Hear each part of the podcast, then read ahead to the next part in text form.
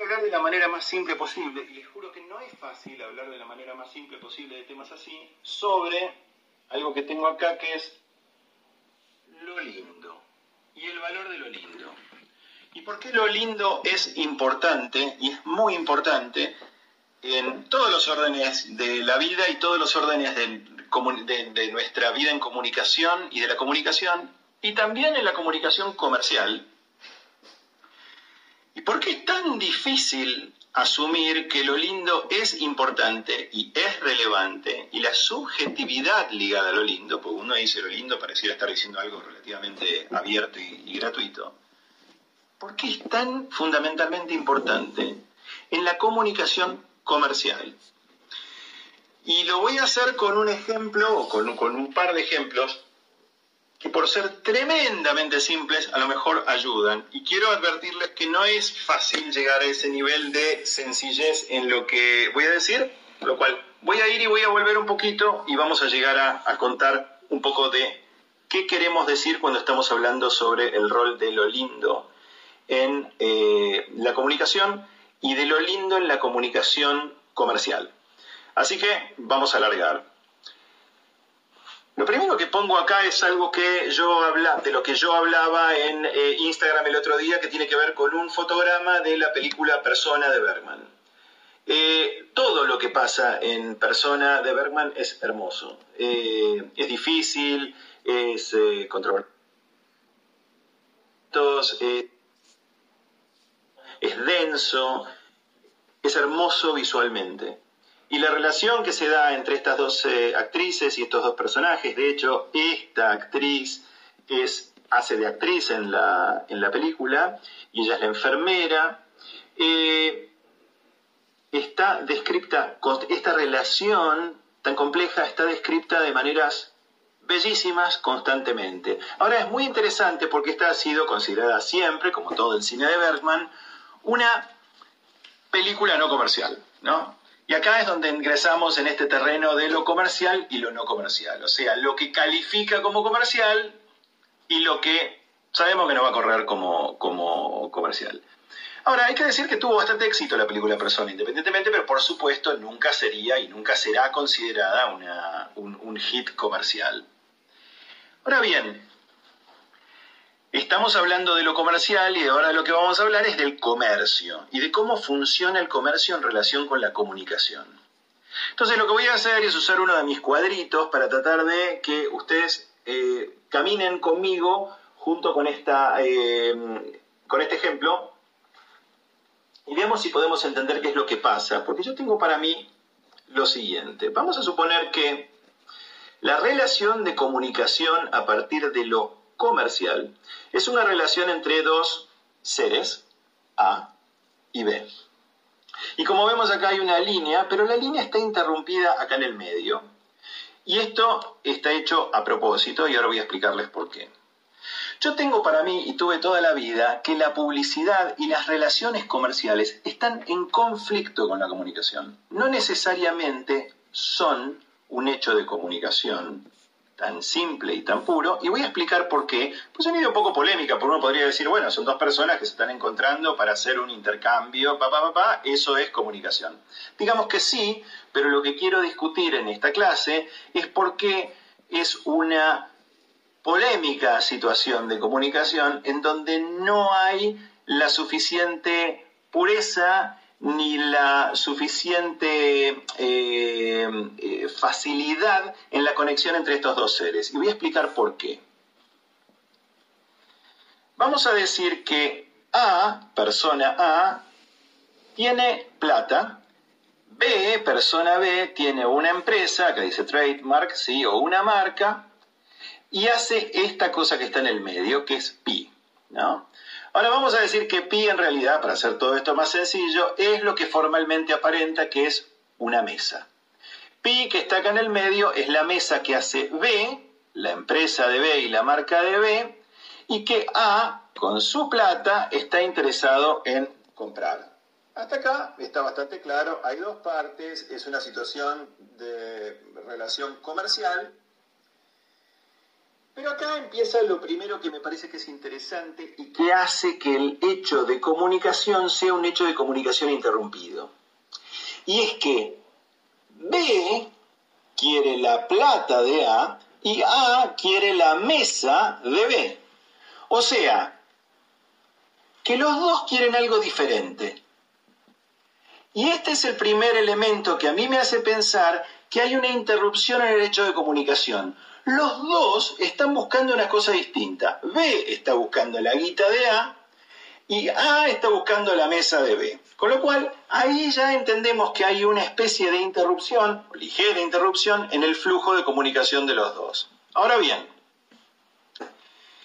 toda relación transaccional es en realidad una forma de desconocimiento del otro. ¿Por qué digo esto? Porque ni A está interesado en B, A, dijimos, está interesado en la mesa que hace B, ni B está interesado en A directamente, sino que está interesado en la guita que tiene A. ¿Sí? Y esto es algo muy importante de entender porque las relaciones transaccionales, cuando se toman al pie de la letra, tienen esta cuestión y tienen de alguna manera este inconveniente que está un poco liado con la comunicación más pura. Cuando decimos comunicación pura, en realidad lo que podemos decir, como ejemplo de comunicación más pura, podemos hablar del amor.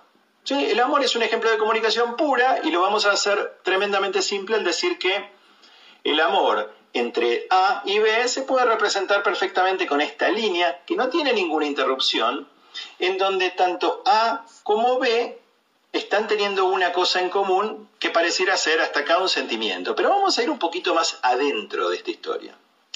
Vamos a decir que A tiene algo para B, que son unas flores, y que B tiene algo que inspira que A lleve unas flores a B, que es una cierta belleza. A gusta de B y pareciera ser que quizás B podría gustar de A porque le va a caer con unas flores que son muy lindas. En este caso, lo interesante y lo que convierte esto a un hecho de comunicación es que los dos quieren lo mismo. ¿Qué es lo que quieren los dos? Conocer al otro. Acá pareciera ser que no hay nada en el medio que interrumpe o que confunde. Los dos están en la misma historia y los dos están buscando lo mismo. Eventualmente lo que pueden llegar a buscar es una relación accidental, casual, puntual, pero lo cierto es que los dos están queriendo conocer al otro. Hay algo que quieren desvelar sobre el otro. Bien, hasta acá podemos decir que eso sí es un hecho de comunicación que pareciera ser más puro. Ahora banquemos un segundo y volvamos a la bendita historia de la mesa. Porque lo que nosotros en general hemos interpretado ¿sí? de este tipo de relaciones, comparado con la relación de la mesa, es que la relación del amor es una relación completamente irracional. La locura del amor y todas esas cosas que se dicen. Que es cierto, hay una sensación de adrenalina parecida al de la locura en el amor. Pero yo discutiría que la relación del amor es en realidad absolutamente razonable y verdaderamente sana. Sí, hay momentos de algo parecido a la locura, pero francamente lo que estas dos personas están buscando es lo más razonable del mundo que es conocer al otro. Mientras que lo considerado como una relación eh, racional y formal, y etcétera, etcétera, etcétera, ¿sí? Es la comercial, que es en realidad una locura. ¿Por qué? Porque estos dos siguen discutiendo sobre una mesa. No sé si habrán notado, pero ahora la mesa creció en tamaño. Pues claro, lo único que pareciera ser importante en este asunto es que a partir de la mesa B le quiere sacar guita a A y A de alguna manera sigue discutiendo el precio de la mesa con B. Los dos están obsesionados en esa bendita mesa. Ahora, ¿cómo podemos hacer para encontrar una solución que traiga algo de esta otra relación que vimos que pareciera ser más pura y más interesante, que es la relación que estaba eh, ligada al amor. Y voy a poner un ejemplo que me parece que a lo mejor suma a esta bendita historia de la mesa. A ver si me siguen y me bancan. Bien.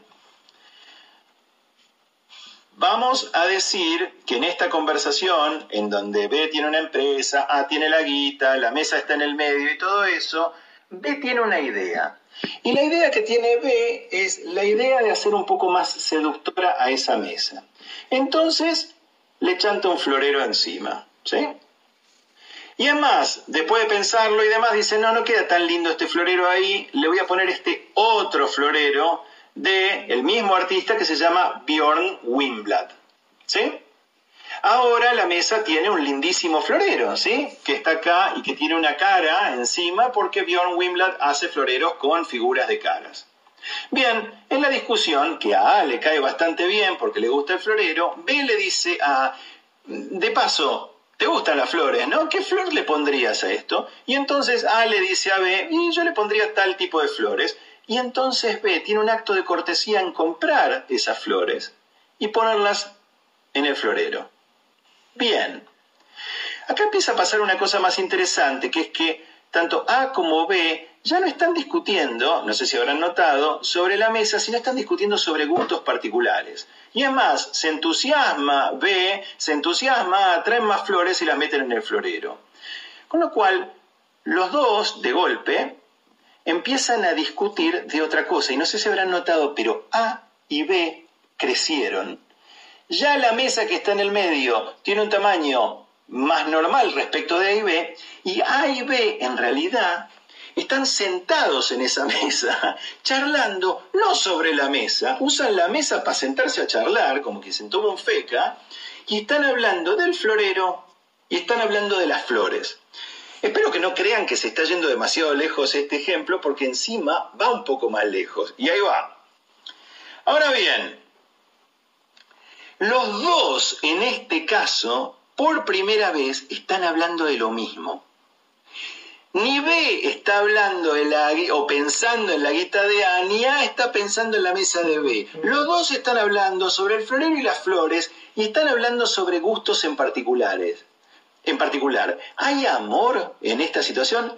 No, lo que hay es un poco de amor. O sea, no hay amor entre los dos, pero hay un poco de amor en toda la situación. ¿Por qué? Porque se está hablando alrededor de algo que va más allá de la bendita cosa central y maniática del bendito, la bendita venta de la mesa. Ahora se está hablando de más cosas. Pero miren qué gracioso que es esto, porque la consecuencia de esto creo que les puede llegar a hacer sonreír un poco, y es bastante paradójica. La consecuencia de esto es que quizás, quizás, contra la idea de la, de la cordura del comercio, en donde racionalmente una persona le vende a la otra, se le impone un precio, el otro viene con la plata, se discute esto, qué sé yo. Una pequeña acción de amor, que fue poner un florero y poner unas flores, deriva en que quizás el vendedor ve no solo va a vender una mesa, sino que además probablemente venda un florero y venda unas flores. Y hasta capaz el florero es más caro que la mesa, porque no sé si recuerdan, pero el florero es un florero hecho por un artista muy importante.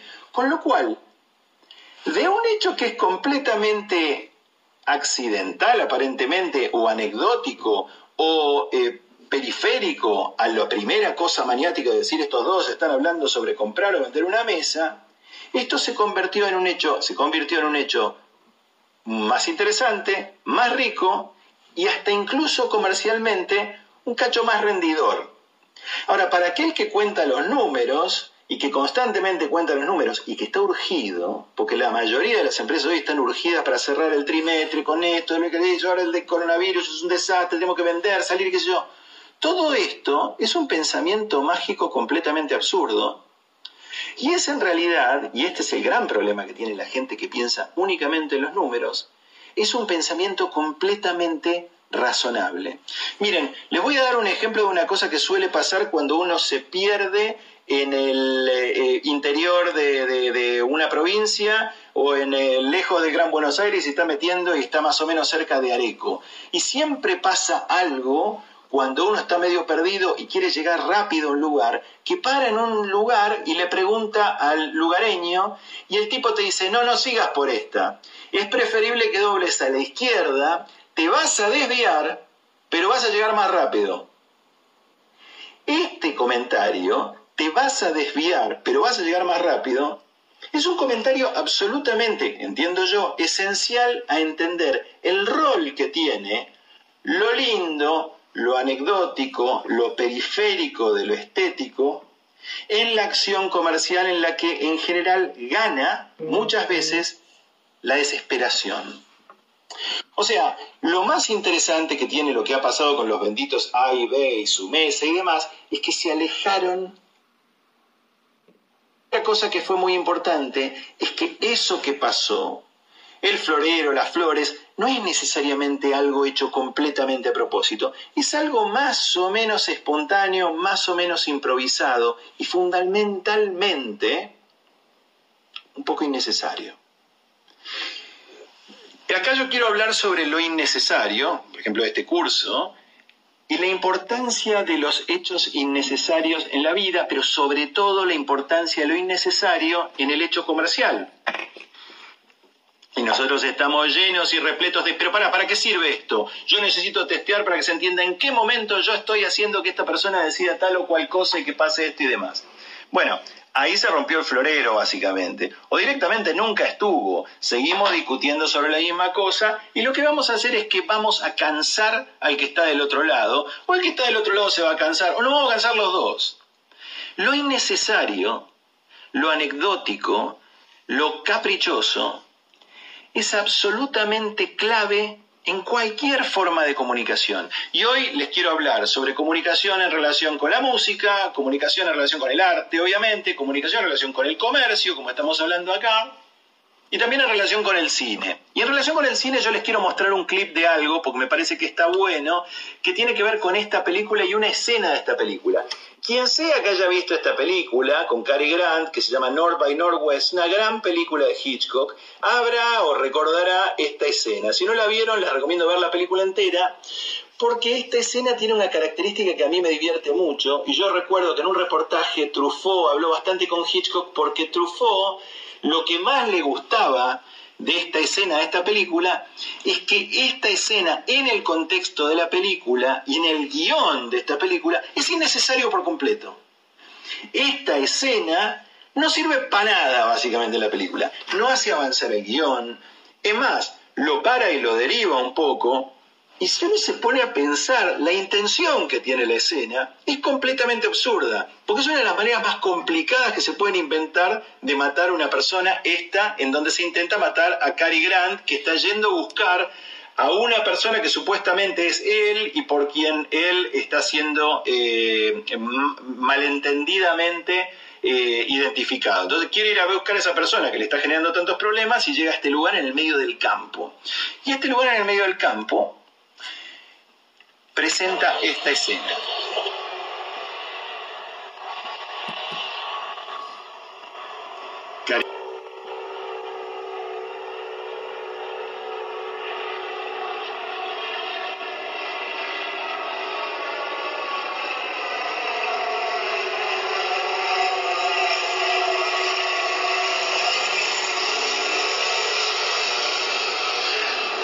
Pareciera ser que el tipo del avión tiene alguna intención respecto de Cary y no es una buena intención claramente. Lo quiere matar, pero lo quiere matar con una avioneta fumigadora pasándole medio cerca. Ya es bastante la intención, bastante ridícula, pero sin embargo estamos todos muertos de miedo porque se le pasó muy cerca. Miren esto.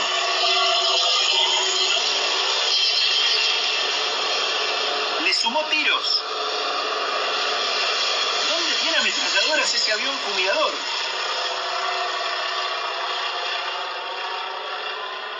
Por supuesto, Carigrán ahora va a buscar un auto o alguien que viene por la ruta y que por favor lo ayude porque no entiende lo que está pasando, pero ciertamente lo quieren boletear. No va a parar. Carigrán está de traje en el medio del campo a todo esto, lo cual hace que la escena sea todavía más memorable y ahora vuelve, por supuesto, a la avioneta. Y lo que Cari hace es, por supuesto, meterse en este campo y en este sembrado de trigo.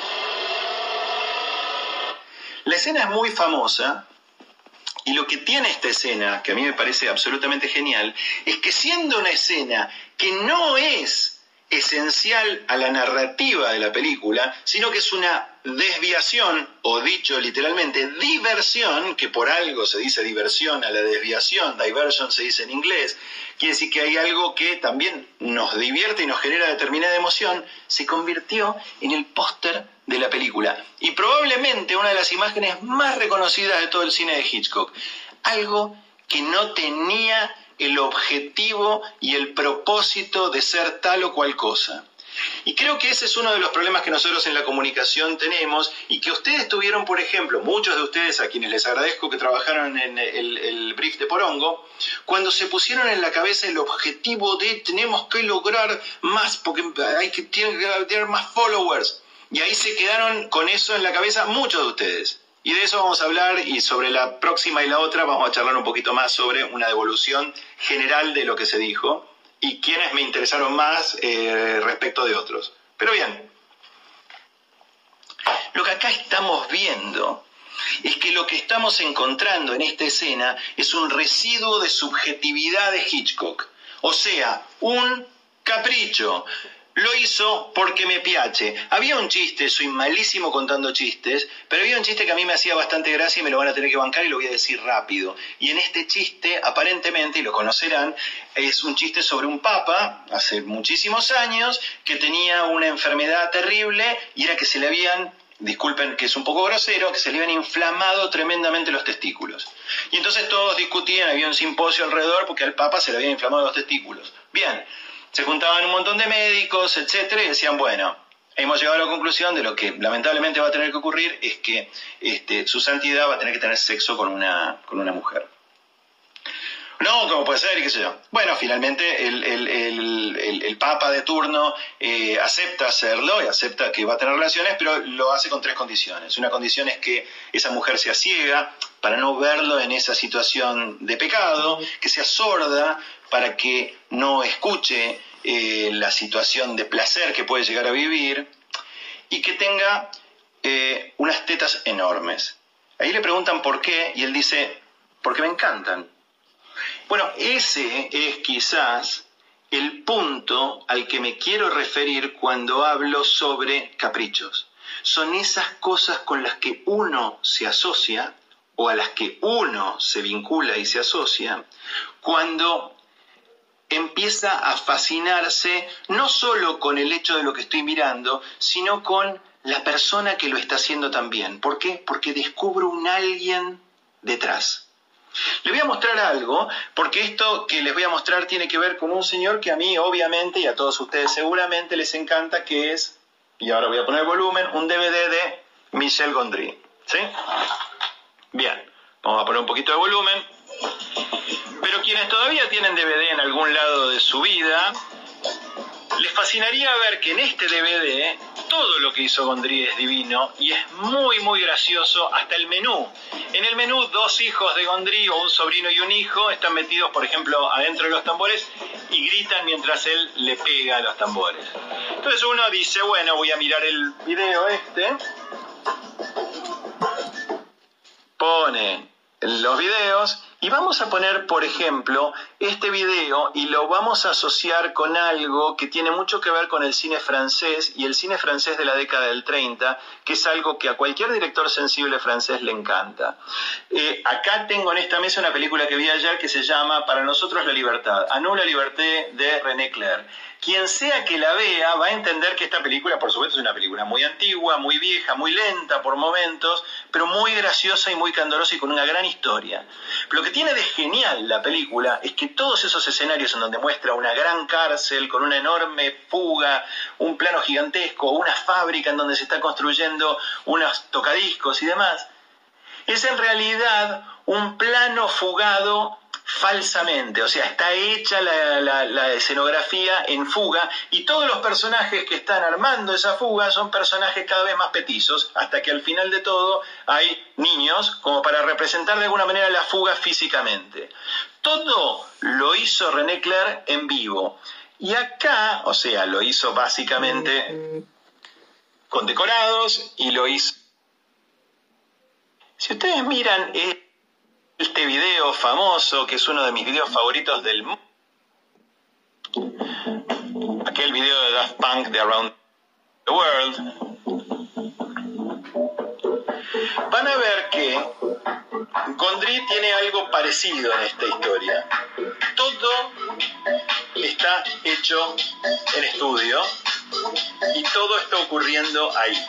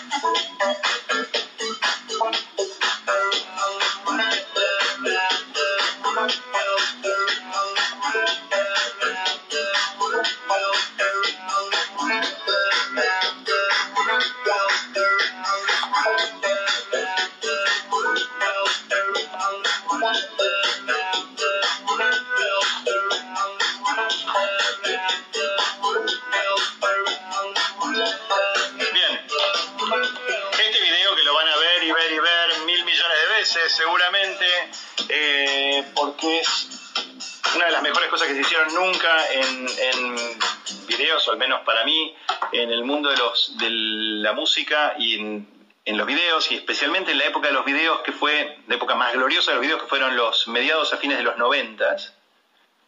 Lo que tiene de genial es que Condry, eh, su mujer participaba de la coreografía, o sea que hizo la coreografía y la generó, y se armó unos despelotes gigantescos para llevar adelante este video de esa manera. Podría haber utilizado postproducción, en esa época ya la postproducción estaba funcionando muy bien y podría haber compuesto todas estas imágenes, claro que sí. ¿Necesitaba generar estas coreografías tan complicadas, todas ocurriendo al mismo tiempo? No, no lo necesitaba.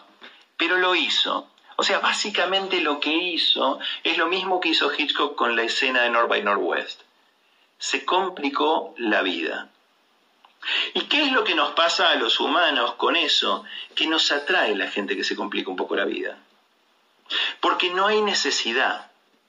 Y ahí es donde me parece que es muy interesante, cuando no hay necesidad, entender la naturaleza de las personas respecto de, che, si tenés el talento como para hacerlo de otra manera, ¿por qué te estás complicando? Y la respuesta que, que da esa persona es, porque tengo el talento para complicar.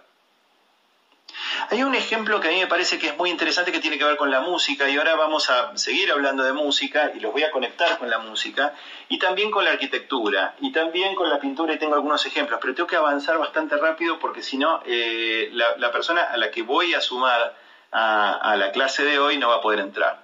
Y es un ejemplo de música que a mí me divierte bastante y voy a ver si me la bancan. Hubo un momento determinado que yo entendí que esta composición, que ahora van a ver, y les voy a pasar un ejemplo de YouTube de Rasmaninov, tenía algo que me hacía acordar a algo de música pop. Vamos a ver si...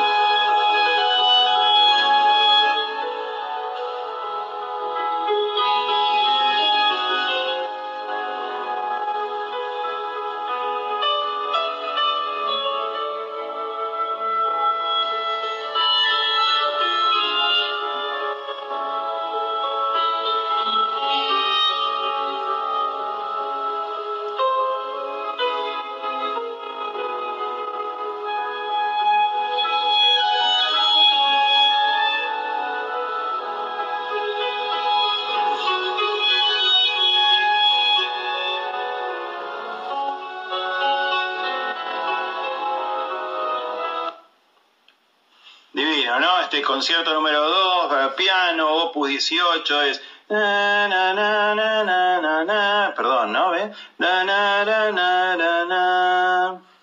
Ok, ahora les voy a pasar esta canción de los 70 de un tal Eric Carmen.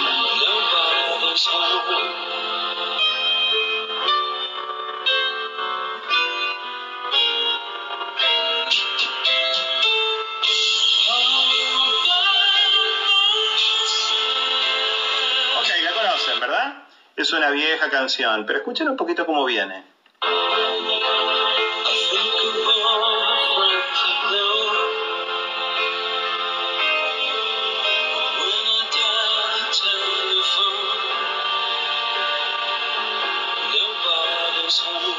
Ok, va, básicamente es lo mismo.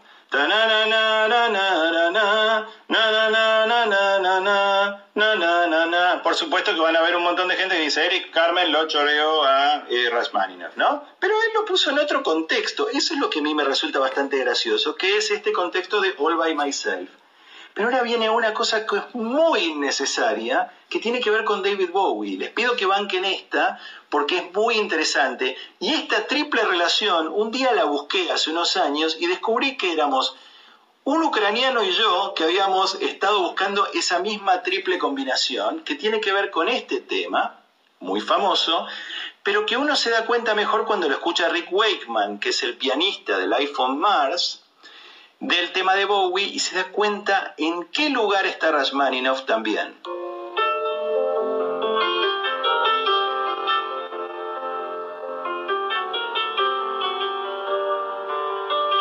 Ok.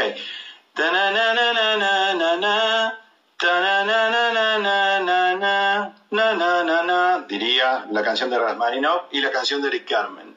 Pero acá hace una cosa David Bowie que es muy interesante, que es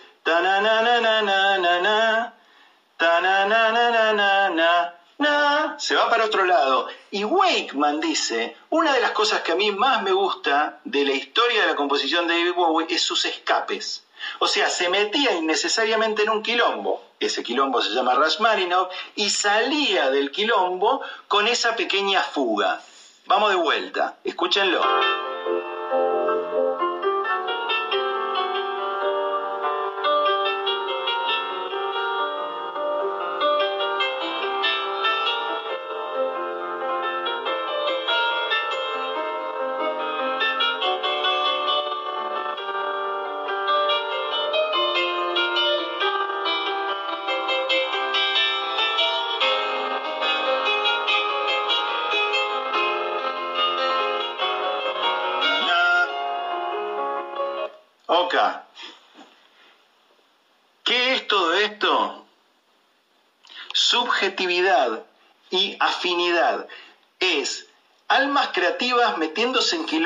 De afinidad. Si pueden, si pueden, les recomiendo un libro que está buenísimo, que se llama, acá está, Modern Couples, que básicamente lo que habla es de algo que es un tema que no fue muy tratado y que a mí me encanta, y que tiene que ver con parejas de artistas. O sea, gente que se vinculó con gente a partir de la admiración mutua como artista. ¿Sí? Gente que se metió con otra gente y se enganchó. Por ejemplo, ¿sabían que García Lorca y Dalí habían sido amantes? Bueno, acá cuenta la historia y por qué se inspiraron mutuamente y por qué estuvieron juntos. Y tenemos casos muy, muy conocidos como, bueno, Luciano Mojoli Laszlo Mojolinagui, eh, Picasso eh, con sus diferentes amantes, pero particularmente con una de ellas, no me acuerdo de cuál habla, y obviamente habla de Rivera y Frida Kahlo y toda la historia. Lo que hace la subjetividad y lo que hace la obsesión por la belleza y con la belleza es vincularnos de una manera apasionante con alguien querer vincularnos con alguien. Y siempre vamos a encontrar, sea una marca, sea una intención comercial, sea un emprendimiento, lo que sea, que si nosotros partimos de esa base, ya vamos a tener amigos, ya vamos a tener gente que va a estar copada, pero no va a estar copada transaccionalmente, va a estar copada en serio con nosotros. La razón por la que apasionadamente defiendo eso es porque esa forma no pragmática de relacionamiento es la forma más feliz que puede haber porque está un poco más vinculada con el amor. Vamos a ver si logro esto y si logro esto es increíble y vamos a tener a nuestro invitado. Perfecto. A ver, si lo logramos. No lo podría creer y está waiting for. Vamos a ver si Busquen Hola. Les quiero presentar. ¿Qué les voy a que se bajó el volumen, ¿eh? ¿Qué les voy a presentar? A mi socio y amigo eh, y alguien que admiro enormemente y maestro, el señor Gustavo Santaolalla, que en este momento está en Los Ángeles, ¿no, Y que con el que estamos haciendo un montón de cosas juntos, por ejemplo, New, por ejemplo, Porongo, por ejemplo, este proyecto de la NASA, que es un despelote gigante, pero fascinante al mismo tiempo. Bueno, dos proyectos de la NASA fascinantes. Y, te quiero dar primero la bienvenida, Gus. Es un gran placer y es un lujo tenerte. Para mí un lujo estar ahí, un lujo estar cerca tuyo siempre. Bueno, bueno, una maravilla. Vos sabés que esta clase nosotros pensábamos que era una clase, che, yo quiero dar una clase para, para gente que está por ahí sin laburo, 50 personas, 100 máximo nunca jamás iba a imaginar mil personas eh, metidas en esto, pero acá está, bueno, frente a mil y pico de personas y... Hola a todos. Y nada, y yo te voy a querer hacer varias preguntas, pero la bueno, vale. Es sobre, estamos hablando sobre el valor de lo lindo y sobre el valor del sobre el buen gusto. Yo lo que noto es que en todos los despelotes que te has metido, que son muy diversos, y vas a contar, todo tiene un común denominador de una subjetividad y de gusto. ¿Cómo vivís cómo definís tu gusto? Es algo especial y difícil de definir, porque es una combinación de montones de cosas este, y de conceptos que tienen también con, eh, que ver con actitudes de vida, ¿no? con, con, este, con ganas de o autoimponerse también el desafío, el desafío a lo, a lo que de pronto uno no, no conoce o, o, no sé, por ejemplo, ahora me vino a la cabeza un par de cosas porque estaba escuchando, enteré un poquito, no desde el principio, pero escuchaba algunas cosas. Pero una cosa que me vino ahora a la cabeza por ejemplo, cuando era chico, tendría 13, 14 años, este, trataba de, acercarme a toda la música que, pudiera, ¿no? Entonces, este, por supuesto que estaba escuchando mucho los Beatles y todo ese tipo de música, pero me encantaba toda la música, siempre me gustó toda la música y leía, tenía oportunidad de, acercarme a publicaciones este, de afuera, mi viejo de hecho trabajaba en publicidad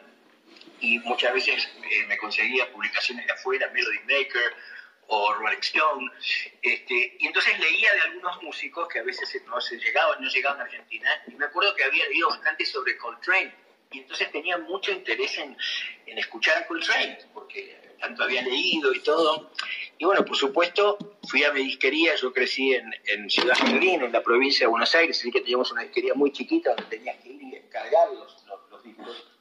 Y encargué entonces el álbum de, un álbum de Coltrane, no me llegó un álbum de Coltrane, no sé si la gente conoce más o menos la historia de John Coltrane, el saxofonista famoso, pero digamos, él tuvo una época en el jazz enorme, donde tocó con Miles Davis, tenía un quinteto muy famoso con Elvin Jones, con McCoy Tyner, donde tocaba cosas como My Favorite Things y A Love Supreme, cosas bastante, digamos, este, eh, formales, digamos, y, no y, eh, figurativas, digamos. Pero en su última época entró en una onda, es uno de los grandes, eh, digamos, precursores del free jazz. Entonces, el, el álbum que me llegó fue el último que grabó, que se llama Expression, con la mujer de él en piano y arpa y Rashid Ali en batería, una cosa pero totalmente abstracta, pero totalmente abstracta, con el tipo tocando totalmente libre, una cacofonía total. Y yo me acuerdo que me puse el disco directamente, o sea, me parecía una cosa que no iba y lo saqué.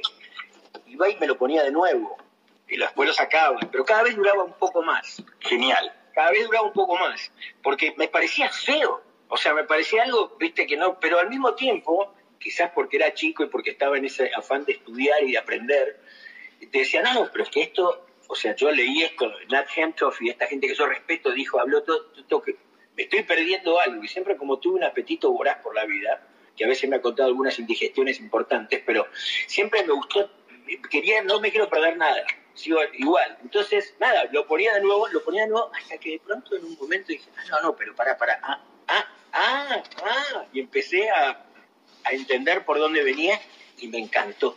Me encanta Expression, es uno de los álbumes que más me gusta de Coltrane hoy en día. Pero ¿no te pasa entonces que lo que pasa cuando hay subjetividad atrás del laburo, atrás de una marca, por ejemplo, el otro día alguien, un seguidor, y hubo, cientos de laburos que mandaron, por ejemplo, para Porongo de, los seguidores de este curso. Eh, lo que pasa es que, bueno, pero esto es una marca, es como si no estuviera permitido para algunos poner su impronta y su autoría. Porque eso, que es lo que tiene Coltrane y lo que tenés claro, es lo que genera la curiosidad en el otro, ¿no? Pero por supuesto, por supuesto, es lo que se sale de la cosa que ya tiene un carácter de manufacturado en serie. es eso lo que va a marcar la diferencia. Yo hay algo que asocié cuando vos hablabas de lo necesario y lo innecesario, eh, o sea, lo que de pronto no, no, no, hace falta. ¿Y qué, por ejemplo, no hace falta? Inmediatamente, cuando estás haciendo cualquier cosa, el error. O sea, cuando vos te equivocas, claro. esto, es innecesario. Bueno, yo, por ejemplo, tengo una relación con el error enorme, porque el error a mí me ha resultado, me ha, dado grandes aciertos. O sea, eh, tocando, componiendo una cosa, de pronto, viste, tocas la nota que no es la nota que es, pero para nada, está, entre comillas, equivocada ¿no es cierto? Cuando ocurre eso, yo, digamos, lo que habitualmente uno hace es descartarlo inmediatamente. No es mi caso, o sea, yo cuando ocurre un error, eh, digamos, parafraseando, eh, lo siento como a veces una intención oculta, algo que nunca se me hubiera ocurrido hacer, pero de pronto algo me hizo poner el dedo en ese lugar en la guitarra que no era el que yo esperaba ni el que pensaba, y de pronto me le presto atención y digo, a ver un momento, a ver, y así grandes, o sea, creo, aciertos en, en algunas de mis composiciones han sido fruto de errores. Y los, er, por eso el error yo lo celebro. El error para mí es una cosa súper importante, lo cual nunca dejaría de lado. O sea, no quiero no tener errores. Eso es una, errores. Eso es una, una pequeña maravilla y hay otra cosa que yo viví y Alejandra tuvo mucho que ver con eso. Alejandra, tu, tu hermosísima mujer. Eh, y es le voy a contar esto a, los chicos o a todas las personas que nos están siguiendo ahora. Y aparte son como 3.000 más que después lo miran durante las 24 horas que sigue. Así que bueno, lo, pero esto es una anécdota. Y esta anécdota tiene que ver con, ¿te acordás cuando recién nos habíamos asociado y nos metimos en el primer proyecto de NASA? Sí, sí, hasta mira. Y cuando llegué ese día, vos me dijiste, ¿alguna vez trabajaste con fuego? Me acuerdo que vos me dijiste eso, alguna vez trabajaste con fuego y digo, ¿qué que si se habré cocinado con no sé qué? Y yo te contesté, no, no sé qué querés decir, vos me dijiste, y vos habías armado un fueguito ahí en tu casa en Eco Park. Correcto. y con ese fueguito laburamos tres horas, cuatro. Sí, y llegamos a, un nombre que era, digamos, muy importante, que no teníamos y que era para un proyecto muy importante que de pronto no tenía, no tenía nombre, no tenía nombre y el nombre era importante. Le digo, la gente que está mirando esto lo sabe perfectamente. Estaba bueno, hablando no, sin develar es, es una misión de la NASA a la que le pusimos un nombre que va a ser un nombre español, aparte. Exacto, exacto. un nombre español y está puesto por nosotros. O sea, eh, eso es, eh, y esto se lo quiero decir a todos los que están siguiendo eso, eso es de la, de la subjetividad que yo estoy hablando y me parece que quedando poquitos minutos, porque tengo miedo que se nos corte esto, porque el Instagram me la pone todas las veces con el final y yo no quiero, no quiero terminar esto sin... Bueno, Gus, ya sabes. Bueno, mira, ya sabes. No, no, venía preparado, pero venía, estaba caminando y me tropecé con, con Rocco y a ver, no sé, a ver cómo, a ver cómo se escucha, ¿no? Vamos a ver. Por ahora se escucha espectacular.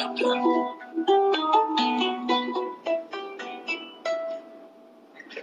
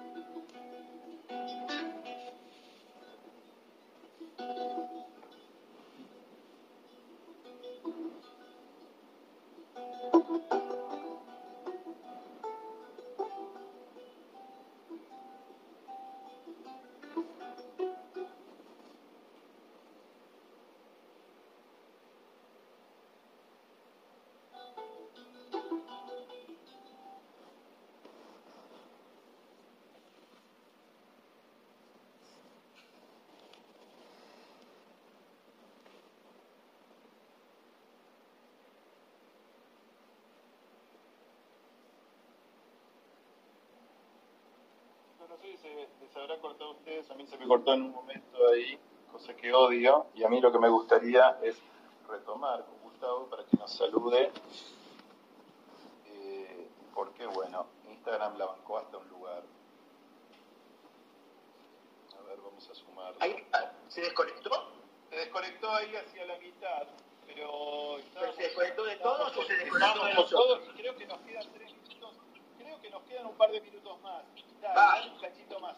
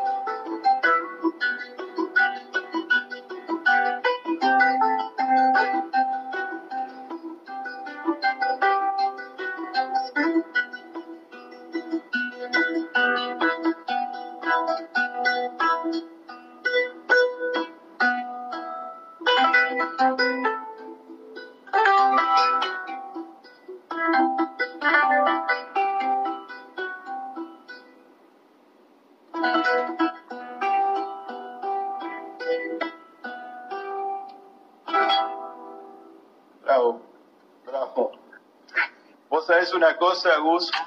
Eh, ¿Te acordás cuando estuvimos en IMPAP y pasó algo increíble con alguien a quien quiero rendir homenaje que, que nos dejó? El gran Cacho Tegui, que eh, fue el presidente de INVAP en Bariloche, es una empresa ejemplar con alguna de las gente más brillantes de Latinoamérica y que murió hace un mes, un poquito menos de un mes. Con Gustavo tuvimos el privilegio de conocerlo y de formar parte de ese equipo genial con Vicente Camperini y todo el equipo de INVAP. Y yo me acuerdo que vos tocaste y Cacho, un físico, un tipo que trabaja para la NASA, trabaja para SpaceX, eh, ha, ha hecho maravillas en eso, te puso a llorar. Una de las cosas que a mí más me maravilla, Gus, vos que haces negocios, además que trabajás para The Last of Us, eh, haciendo música para películas, música con tus propias producciones, bajo fondo, lo que sea, pero además una cerveza, porongo, new, Vinos. Alguien me preguntó una vez, pero ¿cómo funciona esa sociedad? ¿Entendés? ¿Cómo funciona esa sociedad? O sea, ¿para qué sirve esa sociedad? ¿Cómo es? Lo que no entendió es que la base de nuestro acuerdo es lo innecesario. Por supuesto. Estamos ahí, ¿no? Pero sí, claro. Eso, es- eso, eso y, es, y es lo que realmente te une en lo, en lo más profundo. Porque lo otro precisamente es como, qué sé yo, lo formal, es como lo- no sé, es como el espíritu de las cosas y, y la materia, digamos, ¿no es cierto? Yo creo que lo que nos une es el espíritu, es el amor. Exactamente, exactamente. Como decíamos al principio de, la, de, esta clase, donde trataba de explicar muy simplemente lo lindo en lo comercial, cuando hay un poco de amor, cuando hay un poco de amor es más simple, está mejor, está más bueno. Cuando le gusta a mi vieja, que de paso está mirando esto y le mando un saludo grande y se emocionó mucho cuando vos tocaste el otro día, cuando en Qué la bueno. inauguración del local de, de, de, de, de Porongo, Ay, qué bueno, de Porongo, sí. tocaste, maravilloso. Genial, tu madre, por supuesto. Y yo te quiero agradecer de corazón y sé que lo hago en nombre de toda la gente que manda corazoncitos sin parar. Una, una de corazones, boludo, en este Instagram que explotó. Eh, y yo de corazón quiero agradecerte eh, el hecho de que estemos haciendo esto juntos y esto, todas estas cosas que estamos haciendo con You y con Morongo, y el hecho de que formes parte de este, de este lío innecesario que hicimos de estas clases. Eh, te quiero mucho, te mando un gran abrazo y te dejo las 10 palabras finales de esta clase para vos antes que se corte el Instagram. Está bien, yo te, yo te agradezco a vos, primero por eh, la amistad, primero por haberte acercado y haberme convocado para, para hacer esto y para hacer esta unión eh, que tenemos. Este, siempre me encanta estar cerca de, gente de la que siento que puedo aprender y de sé que puedo aprender mucho este, y, que, y también gente en la que yo siento que puedo colaborar y aportar algo. Eh, así que me alegro mucho que, que, haya tanta gente que se acerque para escuchar las cosas que tenés para compartir porque son realmente muy, muy valiosas y es una oportunidad. Mirá vos cómo se tenía que dar una cosa así para que pasara esto. Siempre, viste, las cosas tienen una vuelta. Así que este, muy feliz de haber eh, participado y muy agradecido de poder estar aquí compartiendo con la gente que te, que te sigue. Gracias, hijo. Hermano, maestro, gracias. Un gran abrazo. Gracias. Chao. Les mando a todos un, gigantesco abrazo y un agradecimiento por estar acá. Lamentablemente no puedo responder también las preguntas, que sé que hay 14. Yo prometo, me, voy, me estoy sacando fotos de muchas eh, preguntas, a ver si a lo mejor por mail o en algún momento eh, puedo contestar a tanta cosa que se preguntó acá. Eh, acá les saqué fotos a la pantalla para ver si puedo contestar en algún momento. Les mando un gran abrazo, gracias por haber estado en esto. La semana que viene quizás nos volvamos a ver, yo voy a estar, espero que ustedes también. Y como me dijeron unos uruguayos el otro día, muy lindo el programa me parece espectacular, siento que tiene una especie de programa de cable, cosa que me, parece maravilloso.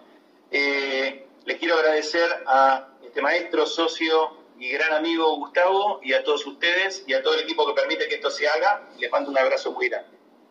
Chao, buen fin.